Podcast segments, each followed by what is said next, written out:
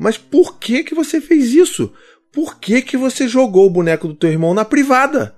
Cara, você não sabe, você não pode fazer isso. Por que que você fez isso? E aí você vê o seu filho de seis anos congelado, falando: eu não sei. Está na hora da gente ter uma conversa muito séria sobre birra. A birra dos nossos filhos e todo mundo fica dizendo: ai, birra, meu filho é birrento, meu filho não sei o que lá, meu filho é manhoso. Vamos ter uma conversa sobre isso para entender definitivamente o que, que acontece com o cérebro do seu filho quando ele está passando por uma birra. E aí eu vou te ajudar a entender por que, que essas coisas acontecem com ele. E quando a gente entende o que acontece aqui dentro, né, nas químicas, nas ligações, nas sinapses cerebrais e tal, ajuda a gente a ter muito mais empatia com os nossos filhos nessas fases. Porque a gente vai entender que de uma vez por todas, por favor, não se trata sobre teoria de manipulação, sobre filho querendo ser mal educado, sobre filho que, sabe, querendo as coisas que ele quer e fazendo birra para obter aquilo que ele quer. Não. Tá tudo no cérebro e eu vou explicar isso tintim por tintim hoje. Mas é claro, só depois dos recadinhos do paizinho. Ó, recadinhos do paizinho, simples, direto, automático. Você precisa instalar o meu app. É o lugar onde você vai encontrar facilmente todos os conteúdos, milhares de conteúdos que eu produzo. É só você procurar ou na Apple Store ou no Google Play Store, você vai lá, paizinho, vírgula, instala, pronto, lindo, maravilhoso, você vai me agradecer. Bom, vamos lá então. Eu quero usar uma teoria chamada teoria do cérebro trino para explicar por que, que essas coisas todas acontecem com os nossos filhos, por que, que eles têm esses ataques de birra, e normalmente é, é, tem aquele pico lá aos dois anos, né? todo mundo tem uma criança de dois anos, e aí fala do Terrible Two, e fala, ai meu Deus do céu, meu filho no, no shopping se joga no chão, tem alguma frustração, ele fica com raiva, então a gente vai entender isso tudo a partir dessa teoria do cérebro trino, tá bom? E se você quiser depois se aprofundar mais, eu não vou entrar em teorias muito mirabolantes aqui, porque eu não quero que esse vídeo fique maçante e o que está aqui gravando durma, entendeu? Então vamos focar na parte que é importante. O que, que é a teoria do cérebro trino? Ela é uma teoria que divide é, de uma forma evolutiva o cérebro em três partes. Então a gente tem a primeira parte, que é a parte mais antiga em termos de evolução da gente, que é o cérebro reptiliano. É o primeirão lá. Então, esse cérebro reptiliano, ele, a gente tem ele em comum com todos os répteis, e por isso que tem esse nome, obviamente. E o componente mais característico e relevante dele é a medula espinhal. Então, assim, é aquela primeira parte ali do cérebro, tá? O que, que, acontece com ele? Ele regula as nossas funções vitais, ou seja, ele que vai ajudar a gente a respirar, Sabe, a gente não fica pensando em respirar o tempo todo. A gente precisa disso. Ele vai ele vai estar tá ali regulando as coisas que a gente não controla, mas que precisa controlar para viver. Então, é aquilo dali, tá? Então, essa parte do cérebro, ela é responsável pela, pelas coisas que a gente não precisa necessariamente controlar, né, como respiração, reflexos, assim, coisas instintivas, mas que a gente precisa que elas aconteçam para a gente viver, né? Então, e ela, ela é tipo é a parte mais antiga do nosso cérebro, de longe a mais antiga. E aí o que acontece? Por volta desse cérebro reptiliano, a gente tem uma, uma segunda evolução do cérebro, que é o cérebro do mamífero inferior, também conhecido como cérebro emocional, que é basicamente caracterizado pelo sistema límbico. Ele tem outras partes ali? Tem. Isso não é aula sobre cérebro complexa, né? É só uma forma resumida de explicar isso. E o que, que acontece? Ele é o responsável pela, pelas emoções, tá? Então todos aqueles instintos de congelar, fugir ou lutar, sabe essa coisa que a gente tem de, meu Deus, acontece alguma coisa, a gente fica travado, ou se a gente né, acontece alguma situação de perigo, a gente foge e não pensa e tal, todas essas reações e principalmente essas relações que têm a ver com as nossas próprias emoções, raiva, frustração, todas essas coisas, elas estão ali, no sistema límbico, no cérebro emocional. E o que que tem, por que que a gente chama ele de mamífero inferior? Porque ele é o segundo passo dessa evolução do nosso cérebro e a gente compartilha ele basicamente com nossos irmãos chimpanzés, por exemplo. É chimpanzés ou chimpanzés? Fica a dúvida. Chim, chimpanzés. Então fale comigo agora nesse exato momento. Chim, chim, chimpanzés, tá bom? O meu cérebro o córtex, córtex pré-frontal, ele não consegue ainda falar chimpanzé, tá? Então, assim, chimpanzé. então, o que acontece? A gente compartilha boa parte desse cérebro com os nossos amigos, chimpanzés, e eles ajudam a gente a controlar, enfim, são eles que vão regular as emoções. Não regular, são eles que vão ser ali, vão estar tá ali, né? Fazendo aquele controle ali, ou descontrole. Então é aquilo dali. E é basicamente esse o cérebro que mais está aflorado quando a gente é uma, né, quando a gente é criancinha, com dois anos, com três anos, é aquele negócio ali. E aí em cima disso tudo, que parece mesmo uma casquinha de ovo, sabe? Cobre aquilo tudo ali, a terceira e última parte evolutiva do nosso cérebro, que é o considerado o cérebro racional, né? Que é aquele cérebro que a gente desenvolveu e que faz com que nós sejamos os seres humanos. O grande barato desse cérebro racional é que ele é a última etapa de evolução do nosso cérebro. E ele é o último a se formar. E é o último, inclusive, a se tornar maduro. Por isso que ele está ali na parte externa e ele vai ajudar a gente a modular as emoções. Principalmente, ele vai, vai ajudar a gente a regular o cérebro mamífero inferior, né? Então, assim, ele é importantíssimo para a gente ter essa consciência das coisas, a gente ter o autocontrole. E o grande lance é esse, é porque como ele é, inclusive, uma das últimas partes é, do, evolutivamente a existirem, ela também é uma das últimas partes do nosso cérebro a se formarem e se tornarem plenamente maduras. E quando eu falo isso, eu falo que, assim, é para você ter uma, uma noção de, de, de, ordem de grandeza aí. A gente fala que esse cérebro ele começa a, né, a crescer, a se desenvolver e ser capaz de, de controlar bem as outras funções, principalmente as emoções, a partir dos 4 anos de idade. Viu como é que o bicho pega? Viu como é que você tem ali a tua criancinha de dois anos se largando no chão do shopping, chorando que quer um brinquedo e você achando que ela está sendo birrenta? É porque ela simplesmente não tem capacidade cerebral para controlar esse cérebro mamífero, entendeu? É exatamente isso. E aí quando a gente entende essas coisas, pelo menos para mim, fica mais fácil ter um pouco mais de empatia. Mesmo que a gente esteja cansado, a gente, a gente sabe, entra na cabeça de que os nossos filhos simplesmente não são capazes de oferecer nada diferente ou mais socialmente aceitável do que aquilo, entendeu? E aí o que acontece? Esse cérebro ele começa a amadurecer a partir dos 4 anos, que é normalmente onde a criança começa a aprender a controlar seus instintos e tudo mais, e ela só vai estar plenamente, vamos dizer assim, plenamente desenvolvidos lá pelos 20 anos de idade. Tem gente que fala 18, tem gente que fala 25 anos de idade, então Olha quanto tempo. Isso, inclusive, ajuda a gente a explicar por que, que alguns adolescentes, ou a maioria deles, na verdade, em algum momento da vida, vão fazer alguma coisa que você fala assim: meu Deus do céu, que burrice que o meu filho adolescente fez. Como que ele não pensou que ele não deveria ter feito isso?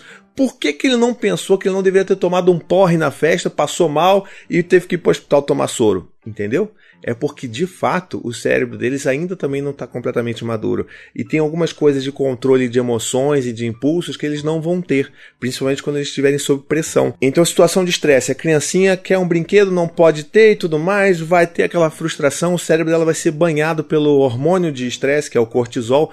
Então, sobre essa situação toda de estresse, é como se tivesse desligado o cérebro, o cérebro moderno ali, o cérebro racional, e você deixasse agir completamente ali solto e sozinho o seu cérebro mamífero, o seu cérebro das emoções. E é por isso que a criança parece estar fora do controle, porque ela de fato está fora de controle. Ela não tem mais controle sobre as emoções dela. E é justamente por isso que esses são os piores momentos para você ter qualquer tipo de conversa racional com seu filho, porque ele simplesmente não está desligado, entendeu? É como se estivesse literalmente desligado.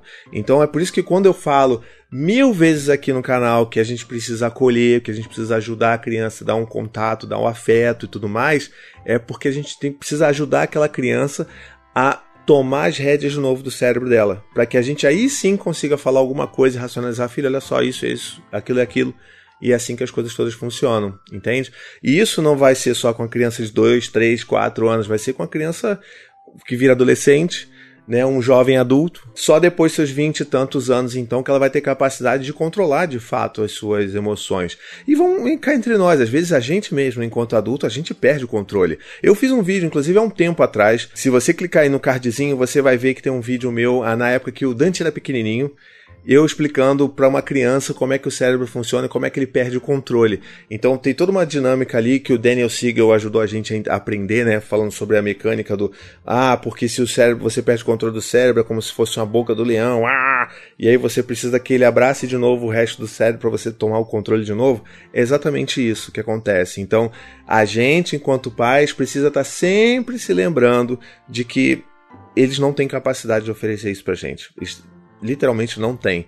E o que, que, o que, a gente pode fazer então? Porque você fala assim, ah, beleza, você explicou, faz sentido, mas o que, que eu vou fazer então? Vou deixar meu filho quebrar a casa porque ele não, não, não pode ver o desenho da patrulha canina que ele queria ver? Não. O que a gente tem que fazer é justamente entender que os nossos papéis enquanto pais, enquanto figuras de referência, de vínculo para os nossos filhos, que a gente age também como correguladores emocionais. Porque como eles não têm capacidade de se, né, de controlar suas emoções, a gente precisa agir como se nós fôssemos esse cérebro moderno para as nossas crianças. E quando a gente faz isso, na verdade a gente está acolhendo em palavras, em abraço. Então a gente está chamando, não, vem cá, Gaio, eu acho que você está muito bravo, né? Vem cá, vamos conversar chama, bota no colo. Filho, eu sei que você estava tão bravo que você chutou o brinquedo da sua irmã, né? Então, vem cá, vamos. Tá, tá precisando de alguma ajuda? Vem cá.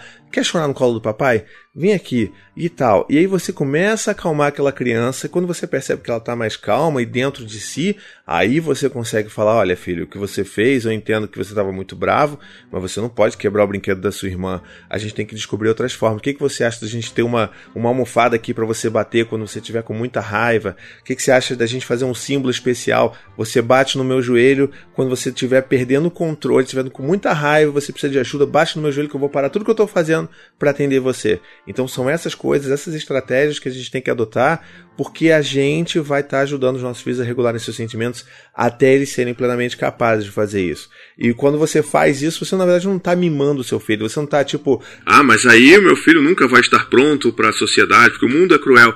Exatamente, o mundo é cruel. E é por isso que a gente está fazendo isso. Porque a gente está investindo o nosso tempo, a nossa dedicação e presença para que eles consigam desenvolver o seu cérebro de uma forma muito mais saudável do que foi com a gente quando a gente era criança. Porque imagina, se você está com o cérebro totalmente descontrolado, o que, que vai adiantar alguém gritar com você?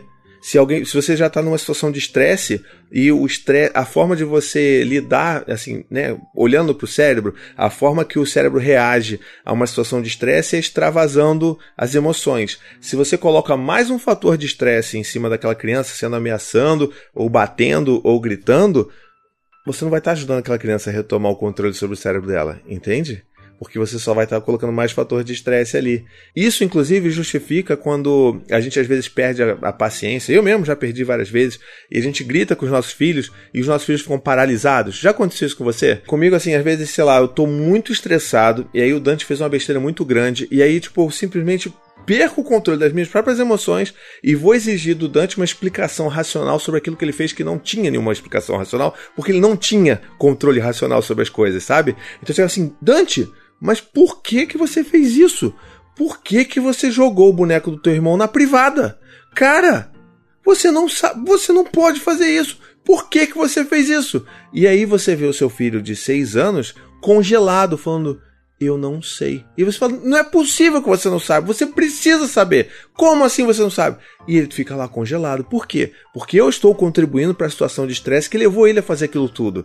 Então ele nunca vai me responder porque ele tá lá, caramba, peraí, o cérebro mamífero dele continua lá super ativadão porque percebeu uma situação de estresse super grande e a reação dele foi, opa, paralisa, não sei o que eu vou fazer, não sei, buga criança. E a gente às vezes buga também, porque é uma reação completamente normal que a gente vai ter dependendo das situações que a gente está sendo né, colocado. Então, assim, é super normal e eu queria muito que esse vídeo ajudasse você que está assistindo aí a entender como funciona o cérebro do seu filho, para você entender como que a gente precisa ajudar de fato eles a evoluírem e crescerem e amadurecerem de uma forma emocionalmente saudável. Eu queria saber também se você já tinha ouvido falar sobre essa teoria, se você já viveu esses momentos que eu relatei aqui, deixa nos comentários para a gente continuar a conversa, tá bom? Aí, olha só, uma coisa, é, muita gente sempre pede para eu fazer indicação de livros e tal, eu vou indicar um livro que é maravilhoso, um dos primeiros livros, inclusive, que eu li quando eu me tornei pai pela primeira vez, que é esse aqui, ó. É o The Science of Parenting, da Marco Sunderland. Eu acho que é isso, né? É isso aí. Margot, talvez, não sei. Mas enfim, é um livro incrível. Eu acho que ainda não existe tradução nele para português. E o bacana dele é que ele, ó, ele é super ilustradinho. Parece, sabe aquelas enciclopédias quando a gente era criança, tá ligado? Que a gente ficava lá assim, ai meu Deus, olha quantas fotos e quantos infográficos, olha só, que maravilhoso. Pois é, não dá preguiça de ler, porque é muito animadinho, entendeu? Então, assim, é um livro ótimo. É claro, como toda e qualquer obra que você vai ler e vai consumir, você precisa ler com crítica. Então, talvez tenha algumas partes aqui que você acha que não vão se adequar ao que você quer né, praticar com seus filhos. Talvez tenha, mas o que é importante é que tem muito recurso bacana aqui de evidências científicas e que eu acho que vai fazer uma baita diferença na sua vida. Então, compra aí. Eu acho que ainda não tem em português. Se tiver, me avisa que eu vou comprar para mim para entender melhor o que está escrito aqui. Muito bem! Espero que você tenha gostado desse vídeo. Olha, se você curtiu, você viu que esse vídeo é especial porque eu tomei um tempo para a gente falar com cuidado sobre birra. Então, espalhe esse vídeo pra caramba. Manda para tudo que é pessoa, manda pro Zap Zap da vida, manda para todo mundo, porque esse vídeo é importante, é esclarecedor e é urgente, tá legal? Um beijo, até a próxima e tchau, tchau. This is your summer. That means Six Flags in the taste of an ice cold Coca Cola.